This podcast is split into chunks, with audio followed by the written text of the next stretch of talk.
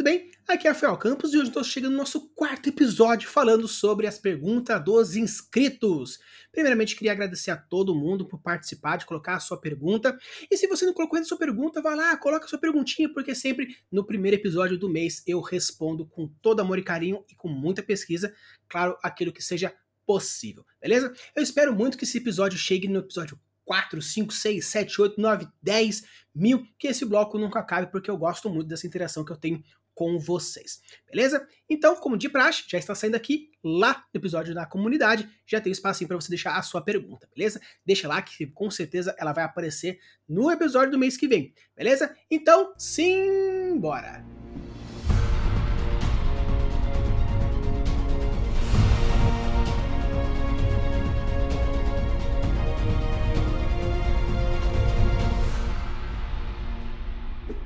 Pergunta número 1 um de Klaus Jorge. Oi, Rafa, conheci o seu canal e gostei bastante. Parabéns pelo trabalho. Muito obrigado. Como desenvolver um cenário político verossímil para os mundos fictícios ou para versões alternativas do mundo real? Tem canal no Discord? Então, cara, primeiramente eu vou responder a sua pergunta com a parte mais fácil. Sim, temos Discord, tá aqui o link na descrição. É só você lá, dá, clica, entra e a gente pode bater um papo um pouco mais direto, beleza? Cara, sobre uma política, construção de política, tem um episódio lá no começo do canal que fala sobre a construção de política. Eu vou deixar aqui no episódio, na descrição, e também vou deixar um cardzinho para vocês irem lá assistir. E também tem um episódio especial com o Lucas, que tem um bate-papo super da hora, super interessante, falando sobre política, falando um pouquinho sobre essa questão de leis, essa transformação. Então vale a pena você ir lá assistir, porque é um mindset bem interessante, bem da hora essa conversa, para já começar. E também não se preocupe, porque logo logo eu também vou chamá-lo novamente para a gente conversar mais sobre essa questão e fazer um tutorialzinho um pouco mais completo, um pouco mais cheio de marra para deixar o seu mundo bem mais legal, beleza? Mas Obviamente, para você tem aquele episódio lá, mas eu vou falar aqui rapidinho para você uma coisa um pouco mais rápida e direta para você já ir construindo, já ir pensando enquanto você vai depois ir lá assistir, beleza? Então, um tutorialzinho aqui de como construir a sua política. Passo número 1, um, definir qual é o tipo de política que você quer. Então, cara, primeiramente você vai ter que definir qual é o tipo de política que você gostaria de trabalhar. Quer que seja um presidencialismo, um imperialismo, seja um gerentrolismo, um tecnocismo, qual que é o tipo de política que você quer definir. Isso é algo bem interessante, bem importante, porque ela é a base da sua construção. Porque sempre quando você for construir uma política, ela basicamente já tem uma forma de governo específica. Claro que você pode pegar uma ideia e fazer algumas modificações, porém é sempre interessante você já ter como base alguma que já foi feita beleza? Então, o primeiro ponto é você definir qual vai ser o tipo de política que você quer. Passo número dois, definir qual é o tipo de poder. Então, cara, quando a gente vai falar um pouco sobre poder, lá naquele vídeo eu explico mais ou menos como funciona cada tipo de poder, mas de uma maneira mais rápida e geral, o tipo de poder pode ser um poder sobre financeiro, ele pode ser um poder exército, bélico, pode ser religioso, pode ser moral. Então você tem que definir qual é o tipo de poder que aquele governante exerce no povo. Nós temos, por exemplo, o imperador, que tem o poder bélico, nós temos um rei, que pode ter o poder econômico, nós temos o faraó, que tem também o poder religioso em cima. Então, você definir qual é o tipo de influência que o seu governante vai ter para com o seu povo é a segunda forma. Ah, mas eu defini que seria o presidencialismo, pode ser religioso? Pode, porque pode ser que para definir o presidente, quem votou não necessariamente o povo, mas sim o clero, ou os religiosos de alguma certa forma, ou até mesmo existe uma, um misticismo por trás que o voto ele aparece a partir de uma urna sagrada, mágica, que assim seja. Então você pode definir qual é o tipo de poder que aquele governante vai exercer a partir também depois que você já definiu qual é o tipo de governo que você quer fazer. Passo número 3, definir uma linha do tempo. Agora você vai definir a sucessão. Seria como surgiu aquele tipo de coisa, como é feito de passar de um para o outro. Existe algum simbolismo por trás, algum tipo de ritual? Quais são os governantes anteriores? Estava em guerra, que não teve, teve revolução, não teve. Então fazer uma pequena linha do tempo dos governantes para dizer o que aconteceu, o que surgiu, é bem interessante, principalmente se você quiser construir leis que você pode definir um tipo de lei a partir do tipo de um governante. Você pode usar, por exemplo, o Brasil, que tem cada tipo de mudança de governo, existia uma constituição diferente, até chegar no momento ditatorial que nós tivemos aí um, dois, três, quatro, cinco, depois a redemocratização. Então você pode criar uma linha do tempo para mostrar alguns porquês de alguns tipos de leis, mostrando também a questão social, cultural. Então, mostrar essa pequena linha do tempo é bem interessante para você estipular uma coisa um pouco mais profunda sobre os tipos de governantes que você quer fazer dentro do seu mundo fantástico. Passo número 4, definir o governo real. Quando a gente fala em governo real, eu estou dizendo assim, basicamente assim, o governo que está acontecendo realmente é aquela pessoa que está fazendo? Por exemplo, você pode colocar um rei, mas na verdade quem governa são os príncipes, porque os príncipes são muito mimados, então o rei faz tudo o que eles querem.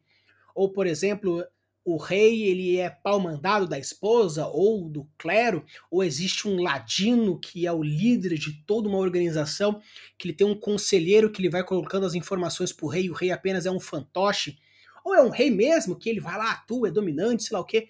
Então você pode começar a criar algum tipo de plots e subplots para constituir o seu governo de uma maneira um pouco mais profunda. Obviamente, você pode colocar o seu governo de uma maneira mais prática, direta e aquilo. Porém, você pode criar subplots colocando outros porquês e outros governantes reais que estão por trás desse governo que você está criando. E o passo número 5, momento político. Aqui você vai definir qual é o momento político que você está tendo. Você está em guerra, está em paz, está em trégua, está em meados de uma guerra, está no final de uma guerra, como que está? É bem interessante porque colocar esse tipo de governo, colocar esse tipo de movimento dentro da política do seu mundo, dentro da sua história, é algo interessante porque você pode não apenas criar plot, como também associações. Você pode colocar, por exemplo, um governo ditatorial no meio de uma guerra, funciona muito diferente de um governo ditatorial em paz. A mesma coisa democrático, a mesma coisa imperialista, a mesma coisa tecnocrata ou qualquer outra coisa do gênero. Então você definir qual é o tipo de momento, qual é o tipo de estratégia política internacional que aquele tipo de governo faz para com o mundo e para a sua sociedade interna é também bem interessante para você construir de uma forma um pouco mais geral, beleza?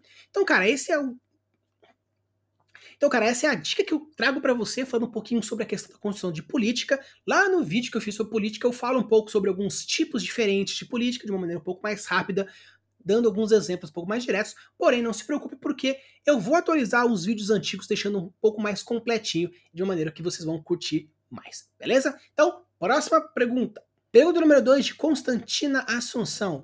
Lá vem a grande pergunta que ecoa pelos milênios sem resposta. É possível resistir à vontade de judiar o personagem do ex enquanto mestra? Minha mãe diz que isso é crônico.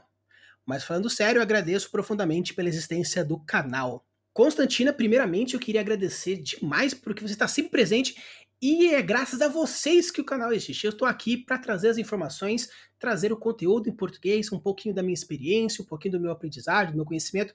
Porém, se não fosse vocês, com certeza esse canal não existiria, porque fazer só para mim mesmo, aí eu prefiro muito mais não fazer vídeos. Mas, obviamente, obrigado por participar e vamos responder a sua pergunta. Olha, eu vou levar um pouco mais a sério a sua pergunta, considerando que realmente é uma situação que acontece. Mas antes de trazer a minha opinião propriamente dita, eu vou trazer algumas opiniões de alguns colegas que também são mestres. Olha. Vai, Felipe, é contigo. ah, cara, seria muito da hora. Uma pergunta assim, tipo, sou por uma água e pergunta, rola, né?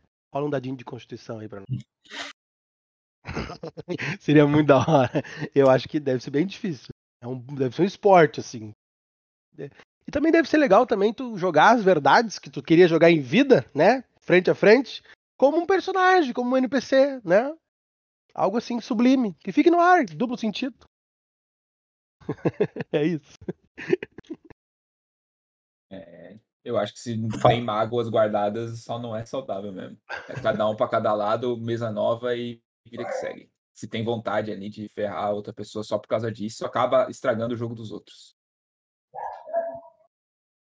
O que, que eu acho sobre isso? É, primeiro, a pergunta já é capciosa por si só, né? Porque tá errado, não é pra você ficar sacaneando o ex. É, não é para você tratar ninguém, nada né? que você tem para tratar no mundo externo ao RPG dentro do RPG, tá? Mas se o ex aceita, os dois se merecem. Então, tipo assim, se ela tá sacaneando e o ex tá topando e eles continuam jogando e ela continua sacaneando e o ex continua aceitando, eles se merecem. Entendeu? Isso é... Freud explica, sacou? Então, assim. deixa ah, só que aí eu tenho. Só que eu tenho um complemento que é, é, Eu não sei como é que fica o resto da mesa ao redor dessa onda. Entendeu? Eu me divertiria Porque... muito. Porque uma coisa é tipo o que o Felipe falou, né? Tipo, joga aquela, tipo, aquela, aquela, tipo, é, aquela indireta, tipo assim. Não, não, tipo, aquela, aquela indireta do tipo assim, um personagem fala assim, tipo, ah, é, o, o, o valor da, do aluguel do quarto da taverna depende. Você arrumou a cama, aventureiro fulano de tal. Tipo, se for uma coisa assim, tipo de boinha, que a galera ri, tipo, sabe que tem um duplo sentido, mas fica. Parece aquele negócio, tipo assim, porra, o cara não arrumava a cama quando ele saía da casa da menina. As pessoas que então, tiram então, tipo, a toalha fica, de cima da cama e baixam a tampa do vaso. É, pronto, isso. Uma coisa assim, tipo, a galera brinca e tal, mas, tipo, é, se joga, tipo, aquele climão, se joga aquele negócio e fica, tipo, todo mundo assim. Porque eu já, porque eu já joguei em mesa em que, tipo assim, o casal brigou a moral da mesa toda caiu, ficou todo mundo assim olhando para a mesa, é, gente, vamos, vamos continuar, falta uma hora de jogo, meio que tipo forçando para continuar, saca? E é, e aí eu acho que já não funciona mais, né? Eu acho que eu acho que jogadores se entendem com jogadores, personagens se entendem com personagens. A gente não mistura essas coisas, acho que o Pinzan foi muito bem colocado.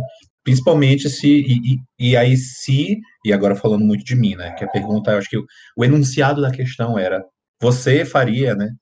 Tipo assim, eu acho que eu teria condição de jogar, de mestrar para, para, para minha ex, entendeu? Agora, se eu achasse que ela não não não estava propiciando tipo um jogo equilibrado, aí eu faria o que o Everton falou, tipo assim, corta porque tipo o pessoal não tem que não tem que tem que passar por isso. Acho que é meio por aí. Exato. Então, Constantino, tirando algumas piadas e algumas observações, é muito importante realmente que você entenda qual é o padrão da sua mesa. Se por acaso o que você está fazendo, a galera em volta tá levando numa boa e a diversão acontece, show de bola. Se não, é realmente preferível que se separe as duas coisas. Se realmente foi um término tranquilo, de boa e a galera leva isso tudo na piada, show de bola. Porém, se tiver algumas coisas que não tá rolando, seja pela diversão de um pela diversão pro outro, eu sugiro realmente que se separe. Porque RPG é diversão, RPG é algo para confraternizar, para zoar, para se divertir. Então, enquanto a diversão estiver imperando, beleza, sucesso, pode continuar. Se não tiver, se for uma diversão unilateral, aí eu sugiro que realmente se separe, porque senão você pode até estragar a jogatina das outras pessoas, beleza? Pergunta número 3 de Reginaldo Ribeiro. Rafa, estou com uma grande dificuldade a respeito da construção da fauna e flora. Será que o ideal seria de trás para frente? Tipo, a tal nação é exportadora de tapeçaria, para isso deveria ter lã em abundância. Logo, deve ser grande criador de ovelhas, que por sua vez necessitam de pastagem, que deve ser num clima menos úmido e o clima de vegetação está intimamente relacionado com a formação de relevo. Cara, isso é muito complicado. Acho que merece um vídeo, hein? Abraço. Cara, realmente isso merece um vídeo. Então, espere o vídeo. Não, brincadeira. Realmente eu vou lançar um vídeo também. Eu tô fazendo alguns vídeos que vão falando sobre os biomas para ajudar um pouco sobre essa questão da construção. Porém, não existe uma maneira necessariamente certa de se fazer. Depende de alguns fatores, porque você pode fazer das duas formas. A forma número um, como que você mesmo já falou, que você constrói primeiramente a sua cidade, a sua instituição, a sua economia, a sua política, e depois vai colocando os biomas para fora, que vão representando aquilo que você quer alocar. Ou você pode começar de fora para dentro, começando primeiramente estipulando os biomas, os climas e com isso a questão da cidade que vai construindo. Existem essas duas formas diferentes, depende muito da maneira que você quer e alguns fatores de necessidade. Beleza? Então, vou colocar aqui primeiramente quais são os fatores importantes que você precisa observar para saber se você segue mais para um ou mais para o outro. Beleza? Então, bora lá. Quais são os fatores que você precisa pensar para construir se vai seguir o lado 1 ou o lado 2? Então, cara, o primeiro passo que você tem que pensar um pouquinho é sobre a questão da necessidade. Qual é a sua necessidade de mostrar essa informação? Essa informação é importante para a plot? Essa informação é importante para o desenvolvimento de algum personagem? Ou é simplesmente por uma ambientalização? Porque se for uma ambientalização simplesmente por isso, eu sugiro que até não faça muita diferença. Até mesmo, em alguns casos, até sugiro que você não coloque na sua história para não ter alguns certos problemas, ou simplesmente colocar um easter egg aqui, um easter egg lá, porque não vai fazer muita diferença sobre essa questão. Porém, se é realmente uma grande necessidade, aí eu sugiro você imaginar como seria a questão de amplitude da história. Por quê? Se por acaso você não vai ter tantas relações, não vai ter outras observações, não importa qual que você faça, os dois dão super bem obrigado. Porém, se for uma coisa um pouco menor, algo do tipo a história passa numa cidade, no máximo numa região, não tem problema, você pode construir de baixo para cima, ou seja, de dentro para fora. Você constrói a sua economia, constrói a sua política, a sua cidade e depois você vai para fora construindo o seu meio ambiente. Porém, se você pretende expandir isso e mostrar isso de uma forma um pouco mais macro, aí eu já sugiro primeiramente você construir os seus grandes biomas, já definindo mais ou menos quais são os biomas que você quer fazer, para depois construir aquilo que você quer construir dentro da cidade. Porque você pode simplesmente fazer algumas pequenas alterações, porque, por exemplo, não necessariamente você precisa ter um país que cultiva muita lã e com isso ter bastante ovelha. Você pode importar essas ovelhas de uma outra região que seja mais propício esse tipo de lã. Beleza? Então é possível fazer alguns tipos de modificações aqui e ali que é tranquilo de se resolver. Beleza? Então, o próximo ponto que a gente vai abordar é a questão da importância. Por quê? Porque a importância depende muito daquilo que você quer colocar. Se aquele ponto é importante, juntamente com a necessidade, realmente é algo que você precisa parar para pensar um pouquinho em qual caminho você vai seguir. Então, mas novamente, seguindo essa questão da mesma coisa da necessidade, se você pretende fazer uma coisa mais micro, de dentro para fora é melhor, é mais sucesso que é mais tranquilo. Porém, se você pretende fazer uma coisa muito mais macro, uma coisa muito maior, aí eu sugiro você começar de fora para dentro, beleza? O próximo ponto importante que você tem que observar é a questão do mapa. Você vai ter mapa para mostrar para o resto da população, da sua história e tudo mais, o que está fora da sua cidade? Se sim, eu sugiro então você começar de fora para dentro, porque você precisa pensar sobre a questão da constituição, posicionamento, estrutura, tudo mais e tal. Porém, se você não pretende muito mostrar o mapa, eu sugiro você começar de dentro para fora. Porque, como eu falei, você vai ser uma coisa mais micro, então não tem por que você ir expandindo muito para fora. Beleza? Então, valia. Vai ter mapa? Vai. Então eu sugiro você já começar a pensar um pouco mais de fora para dentro para ir constituindo melhor aquilo que você precisa. Mas se você não pretende mostrar uma coisa muito grande, muito macro, comece de dentro para fora que não tem problema nenhum. O próximo ponto para você avaliar é o grau de complexidade. Você pretende simplesmente manter alguma coisa mais simples ou pretende fazer uma coisa mais complexa?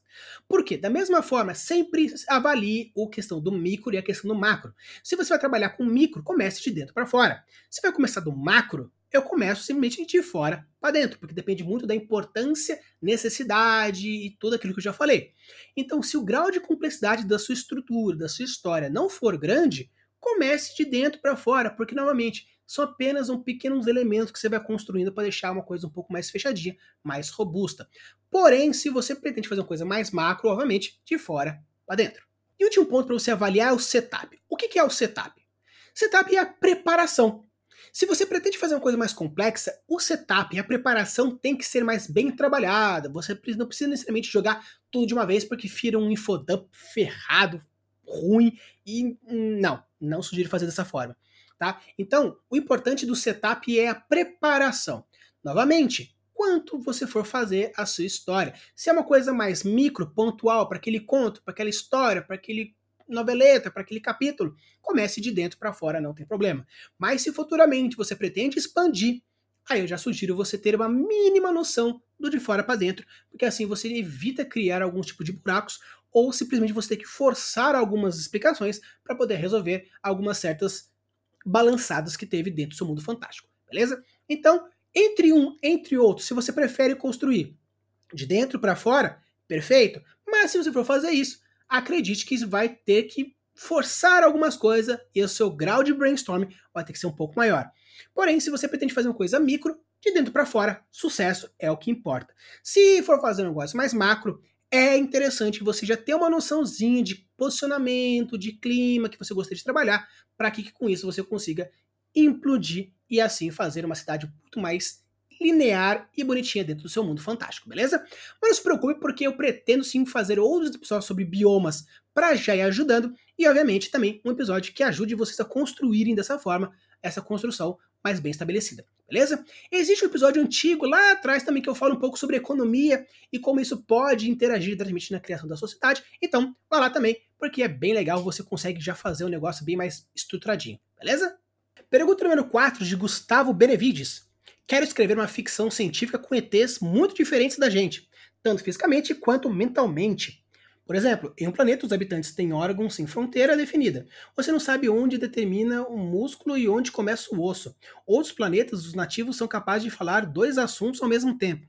Você acha que essas diferenças vão causar estranhamento no leitor ou vão deixá-lo interessado na história? Cara, uma coisa que eu odeio responder aqui na pergunta dos inscritos é a palavra depende. Mas depende. Você quer criar um estranhamento ou não? Porque se você quer criar um estranhamento, existem alguns gatilhos para isso. Se você não quer criar um estranhamento, existem outros gatilhos para isso.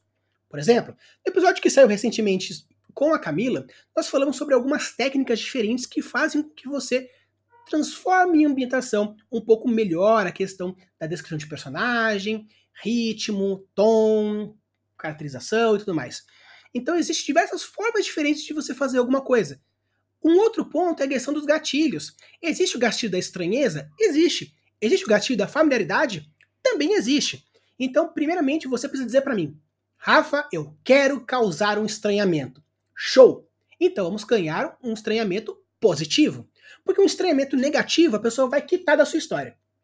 Um estranhamento positivo vai criar diversos outros movimentos diferentes, beleza? Então vamos lá, eu vou trazer um pouquinho sobre como você fazer para evitar o estranhamento e como você pode fazer para usar o estranhamento de uma forma positiva. Mas primeiro vamos responder a primeira pergunta. Você quer usar o gatilho da estranheza? Sim? Então algumas dicas que você pode usar para ativá-lo é: número 1, um, levante a lanterna. Levantar a lanterna basicamente é o seguinte: você mostra que aquilo é bizarro, você, autor, sabe que é bizarro, o personagem sabe que é bizarro, e ele mostra para o leitor que Todo mundo aqui presente sabe que é bizarro, mas é de propósito. Então o leitor vai ficar pensando: por que ele fez dessa forma, sabendo que é estranho, sabendo que não é legal?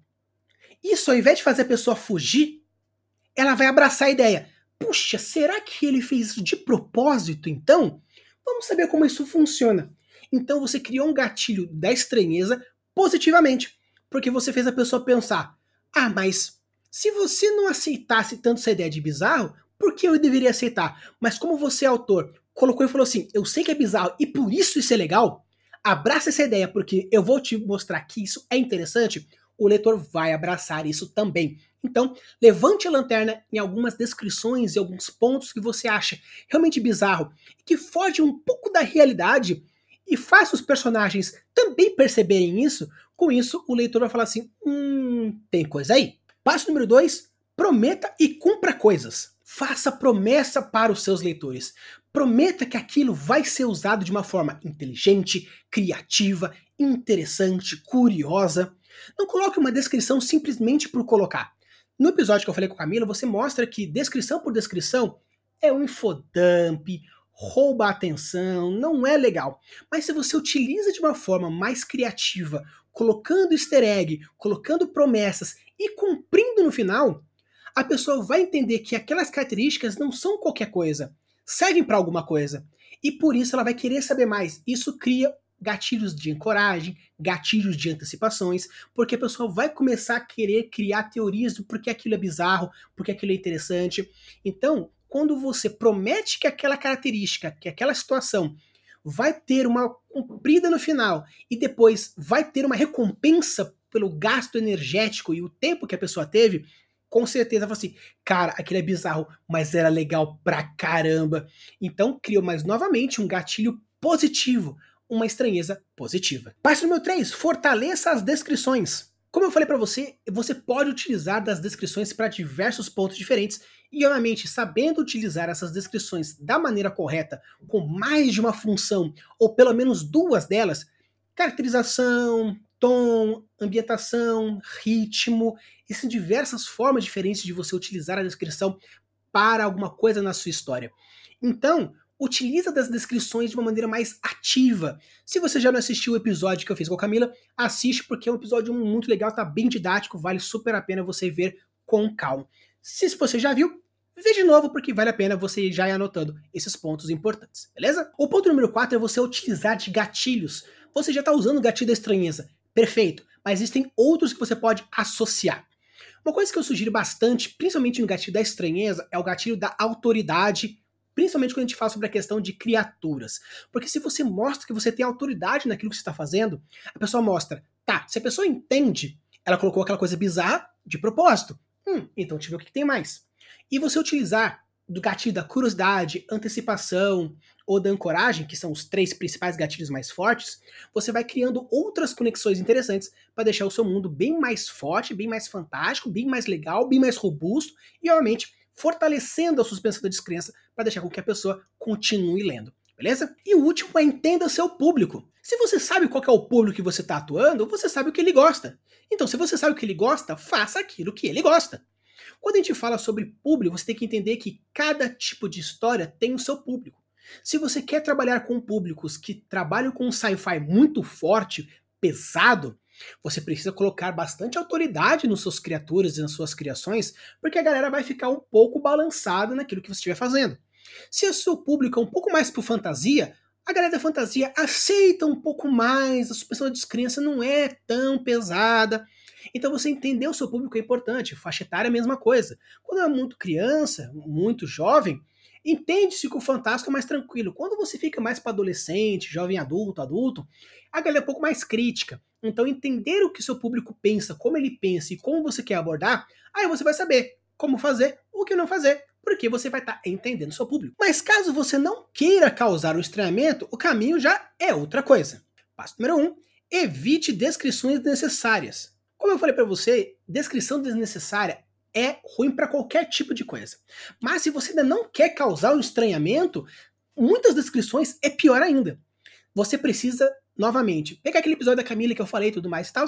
Por quê? Quanto mais descrições bem feitas você fizer, utilizando o caminho correto, você vai estar tá evitando esse estranhamento, porque a galera vai estar tá muito mais imersiva naquela história.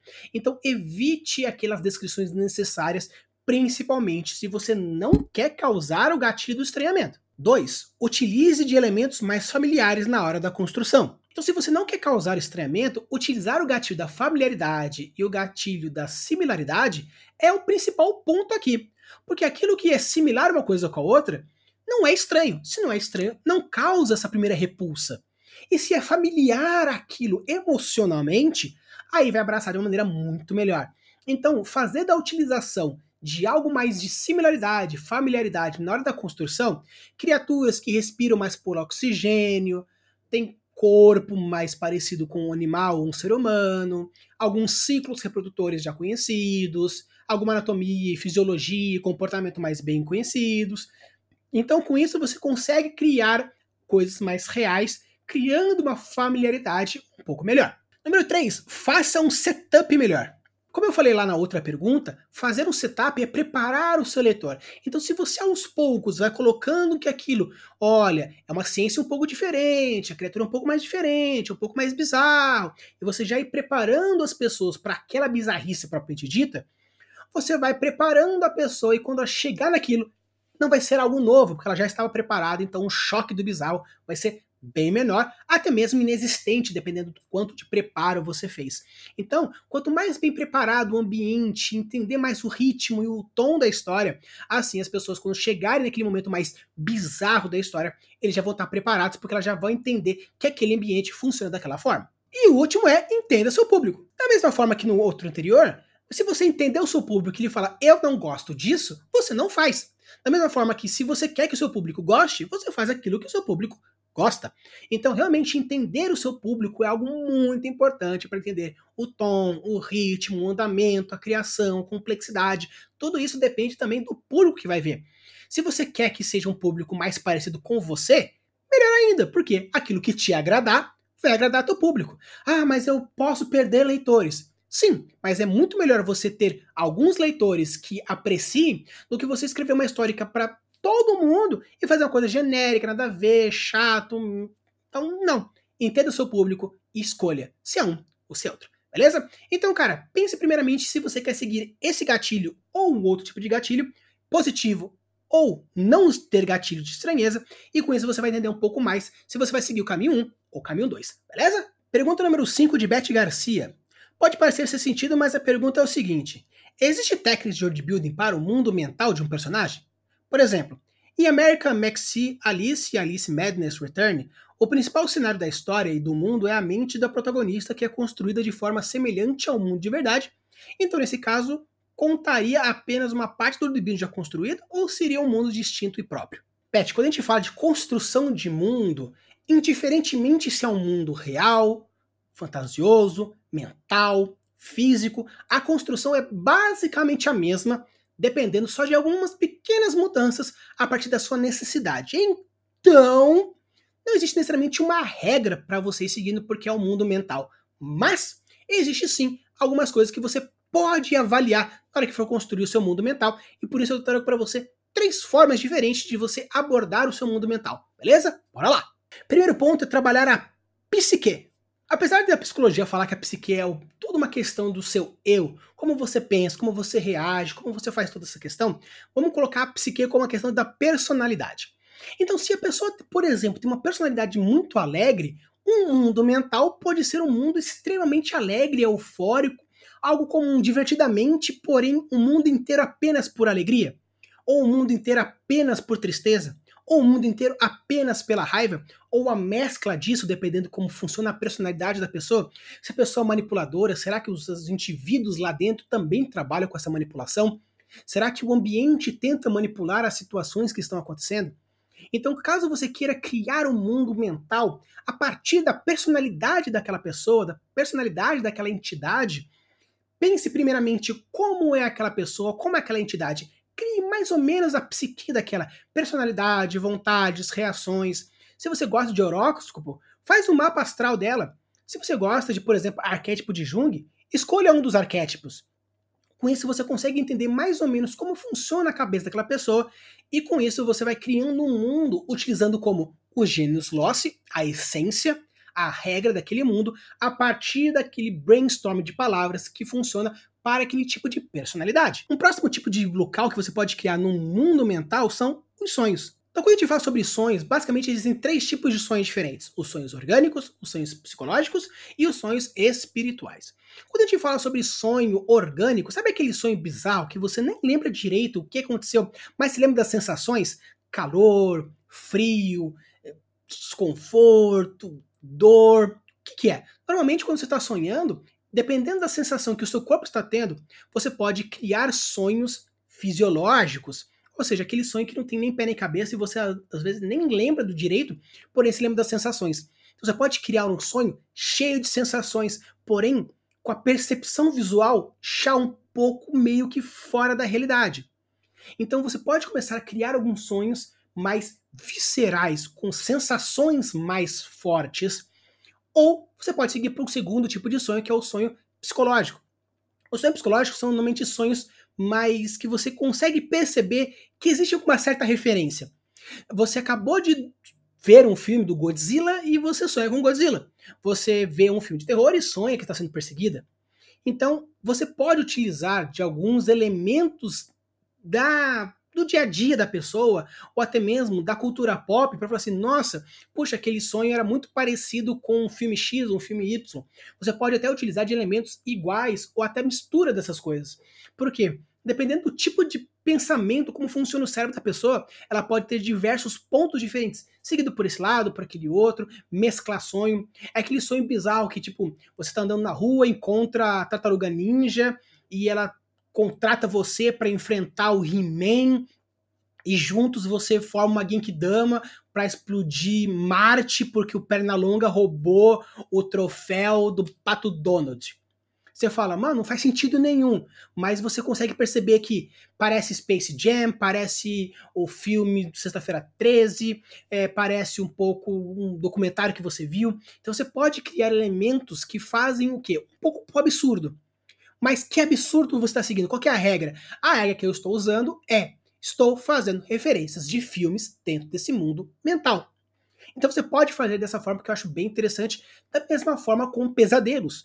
Muitas pessoas utilizam o word building de pesadelo a partir do quê? Dos pesadelos mais comuns que as pessoas têm.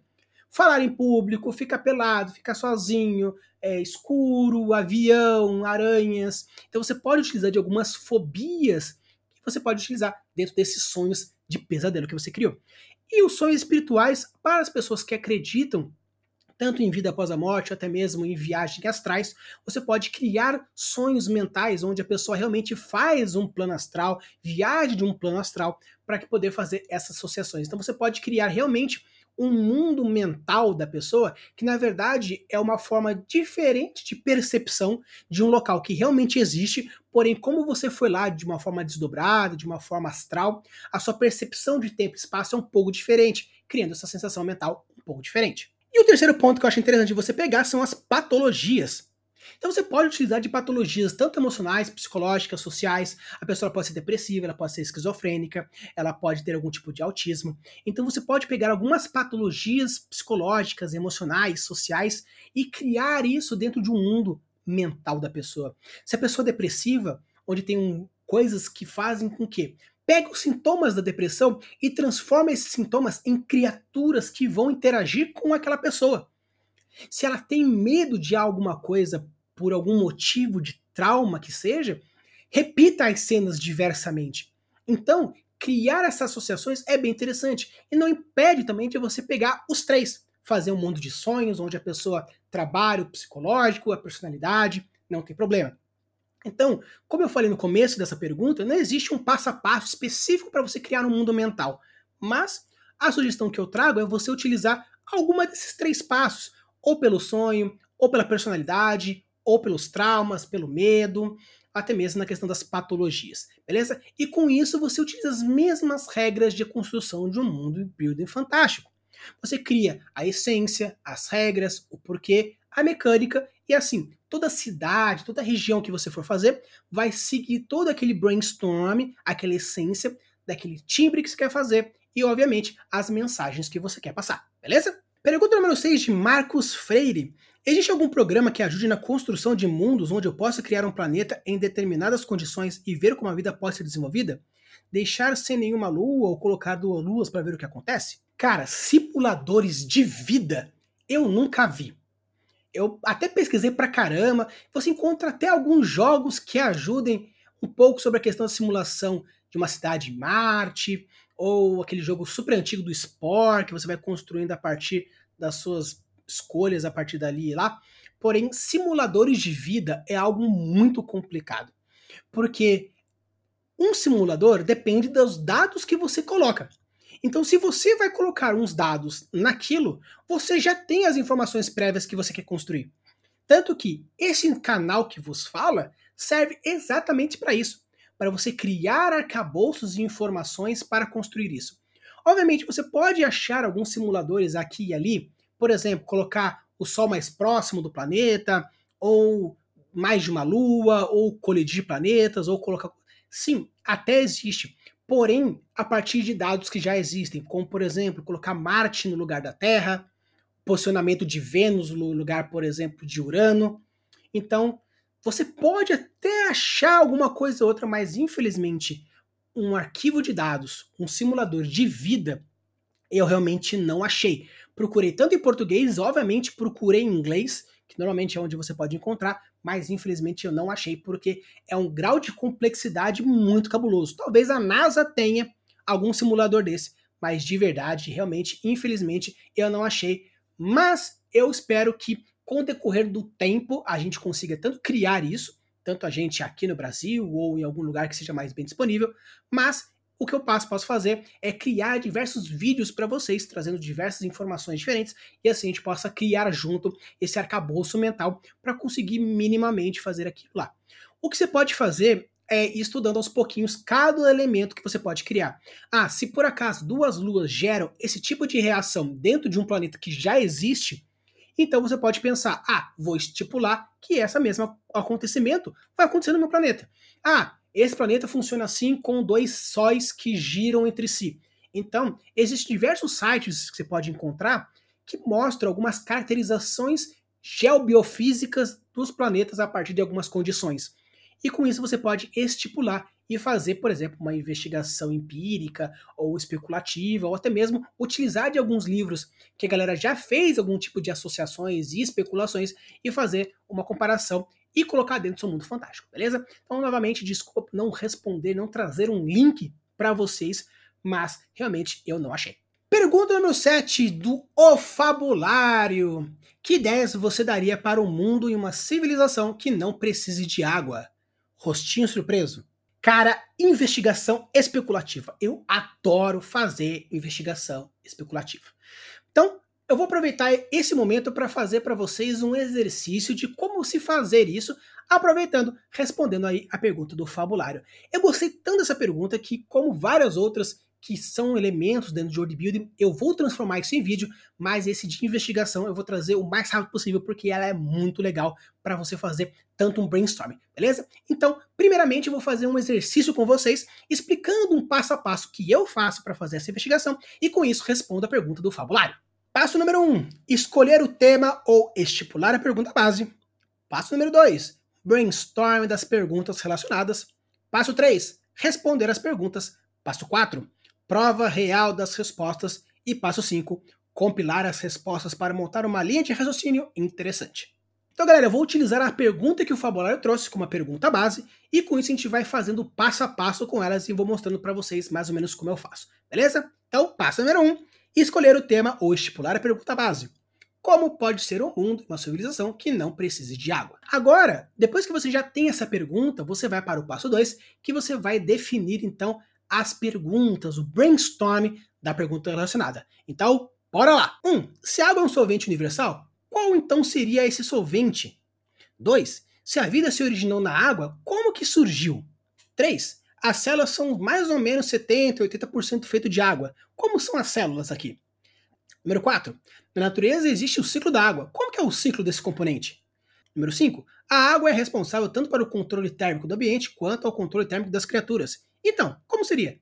Número 6. A água é um dos componentes para a formação do oxigênio e glicose, que é um composto químico orgânico energético, através da fotossíntese. Então, como que seria? Então, obviamente, a quantidade de perguntas, a complexidade delas depende muito da, da, sua necessidade, o quanto que você manja. Eu coloquei aqui seis perguntinhas rápidas só para a gente ir pensando. Mas, obviamente, faça várias perguntas que vocês quiserem e, obviamente, você pode fazer um filtro depois. Porém, nesse momento, Faça as perguntas. Quais seriam algumas dificuldades que você pode encontrar a partir dessa troca? Simplesmente não tem água. E aí? Como que seria um mundo fantástico? Beleza? Então você vai fazendo diversas perguntas e agora você vai para o próximo passo que é passo número 3, responda as perguntas. Da mesma forma que a etapa passada, não se preocupe sobre a questão de filtro. Coloque as respostas que você acha interessante. Por quê? O filtro será feito na próxima etapa. Então, na etapa 2, você vai colocando várias perguntas que aquela primeira premissa te fez, e agora você vai respondendo as perguntas. Para deixar uma coisa um pouco mais interessante, eu vou fazer duas linhas diferentes de respostas para que assim a gente consiga ter uma noção um pouco maior daquilo que eu quero fazer. Pergunta número 1. Um, se a água é um solvente universal, então como seria esse solvente? A primeira resposta que eu trago para vocês é que não existe água, mas sim um componente chamado Trux. O Trux ele é um componente que parece um pouco a água, porém tem alguma certa bioquímica um pouco diferente, um pouco mais fantástica para esse mundo fantástico. Não existe um solvente universal. Quando a gente fala sobre a questão da regra da polaridade dos produtos químicos, como o solvente ele faz o polar, ele solve o polar e o apolar solve o apolar, não existe um solvente universal para tudo. Então, dependendo de cada um do tipo de combustível ou soluto diferente, nós vamos ter um solvente diferente. Não existe água em nenhum aspecto diferente. Pergunta número 2. Se a vida se originou na água, como que se originou aqui? O Trux tem uma capacidade energética muito forte, porém é um composto bem estável. Então, por ser estável e por ter um produto energético muito forte, a vida obviamente surgiu dali, porque assim ela tem a capacidade não apenas de surgir, mas também de ter algumas propriedades um pouco diferentes, porque a evolução aconteceu de forma diferente dentro dessas características desse composto químico diferenciado. Novamente, não existe água nesse ambiente, então dependendo do tipo de solvente, nós temos um tipo de vida diferente. A vida surgiu a partir de um composto. Por exemplo, se nós temos um composto mais apolar, mais parecido com um óleo, a vida que surgiu aí é um pouco diferenciado, como algo que fosse uma lava ou até mesmo um outro tipo de substância sei lá, quente ou o que seja. Então, a vida originou basicamente de três lugares. Os cientistas acreditam que a vida se originou de três sopas primordiais diferentes. Uma delas um pouco mais pro aquoso, pro gel, uma coisa um pouco mais pro sólido e o outro um pouco mais pro líquido, porém, diferentemente, não é água. Então você pode ter essas três origens diferentes porque a evolução surgiu desses três tipos de sopas primordiais diferentes. Pergunta número 3. As células são mais ou menos 70% de água. Como que são as células aqui? O Trux ele tem uma capacidade energética um pouco diferente da água. Então, algumas células possuem 30% ou outras até 60%. E dependendo da quantidade de Trux que tem dentro dessa célula, essas criaturas possuem capacidades ou aumentadas ou diminuídas. Então, com isso, forma diferentes tipos de coisa a partir da sua composição. Mas por ter esse fator energético diferenciado, dependendo do tipo de composição e a quantidade de energia, a criatura é um pouco diferente. Basicamente, as células são feitas a partir da sopa primordial que foi feita ao início da vida. Se ela tem uma sopa um pouco mais por líquido, ela possui uma composição bioquímica um pouco mais parecida com o que a gente existe hoje, a base de carbono, e as criaturas sobrevivem a partir do consumo desse líquido primordial. Mas, se por acaso a sopa primordial for uma sopa um pouco mais pro gel, as criaturas que sobrevivem desse composto, elas, são, elas usam a utilização das vísceras de outras criaturas. Então, essas criaturas do gel, elas são muito mais predadoras das outras criaturas que nasceram de um ambiente mais aquoso. Por quê? Porque elas sobrevivem dos líquidos a partir do consumo dessas outras criaturas. Então, a evolução foi muito mais progressiva, um pouco mais poderosa, forçadamente para algo mais bélico para esse tipo de criaturas que tiveram essa evolução mais para a, o carnivorismo dentro desse ponto. Por quê? Porque possuem células um pouco mais robustas e a outra criatura que nasceu de um ambiente mais sólido, elas utilizam da energia a partir do consumo dos próprios elementos naturais. Então ele consegue fazer, por exemplo, uma liquefação de um produto mais sólido ou a partir de uma liquefação de um produto mais gasoso. Então ele não utiliza o líquido propriamente dito, e sim ele esquenta o sólido até liquefazer e esfria o gás, tornando uma coisa um pouco mais líquida. Pergunta número 4. A natureza exige o ciclo da água. Como que é o ciclo desse componente? O ciclo do Trux é muito parecido com o da água, mas por ele ter um fator energético, por onde ele passa, ele vai energizando o ambiente. Porém, como o ambiente também interage diretamente com o Trux, dependendo da quantidade do ciclo e por onde passa, o Trux vai receber uma quantidade de energia diferente e um filtro diferente. Então existem diversos tipos de Trux diferentes espalhados pelo mundo.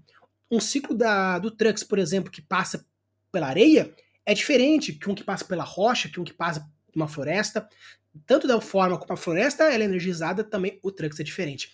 Então, o ciclo é o mesmo como o da água, porém, a forma e a composição mínima, sutil do Trux depende de onde está acontecendo esse ciclo, o quanto e a proporção desse ciclo. Como não existe exatamente um ciclo para a água, porque não existe água, da mesma forma que existe o ciclo do gás carbônico, o ciclo do potássio, o ciclo do enxofre, o ciclo do cálcio. Cada composto químico possui o seu ciclo. Então depende muito do ambiente que nós estamos falando e depende muito também sobre a questão da formação do ambiente X, do ambiente Y e das criaturas que estão lá. Obviamente, existem algumas criaturas que elas podem viver num ambiente mais misto. Por exemplo, as criaturas que nasceram de uma sopa primordial um pouco mais líquida podem sobreviver no ambiente das criaturas que nasceram de uma sopa primordial mais aquosa, mais gel ou mais sólida. Pode, porque a evolução ela foi construída de uma maneira paralela. Porém, não existe um ciclo da água específico, porque cada composto químico possui o seu ciclo da mesma forma que existe isso no mundo real. Pergunta número 5. A água é um dos responsáveis tanto pelo controle térmico do ambiente quanto ao controle térmico das criaturas. Então, como que seria aqui? O controle térmico funciona mais ou menos da mesma maneira que acontece no mundo real. Porém, dependendo da criatura que está usando desse Trux para fazer esse controle de ambiente, você pode utilizar essencialmente aquele Trux, por exemplo, para congelamento de alguma coisa ou para aquecer alguma outra coisa, porque a criatura também interage com o Trux universal. Então, o controle é basicamente o mesmo.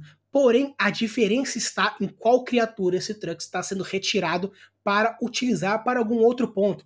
Você pega uma criatura, por exemplo, que ela vive num ambiente muito frio e o Trux usa para aquecer, caso você tire esse Trux, você pode utilizar, por exemplo, como um combustível para aquecer a sua lareira ou até mesmo para movimentar um carro. Depende então de cada criatura, qual é a origem primordial de cada uma delas.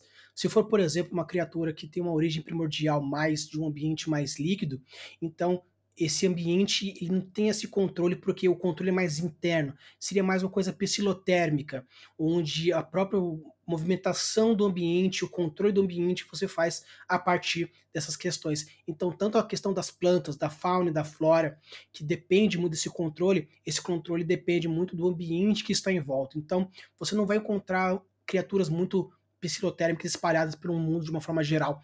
Por isso que depende muito da criatura. Quando a gente fala de uma criatura mais que nasceu de um ambiente mais de gel, esse controle da temperatura depende muito da alimentação dela, porque ela vai se alimentar das outras criaturas que possuem esses líquidos mais internos, então depende muito da criatura que nós estamos falando. A água dos componentes para a formação do oxigênio e da glicose, através da fotossíntese. Então, como que seria isso?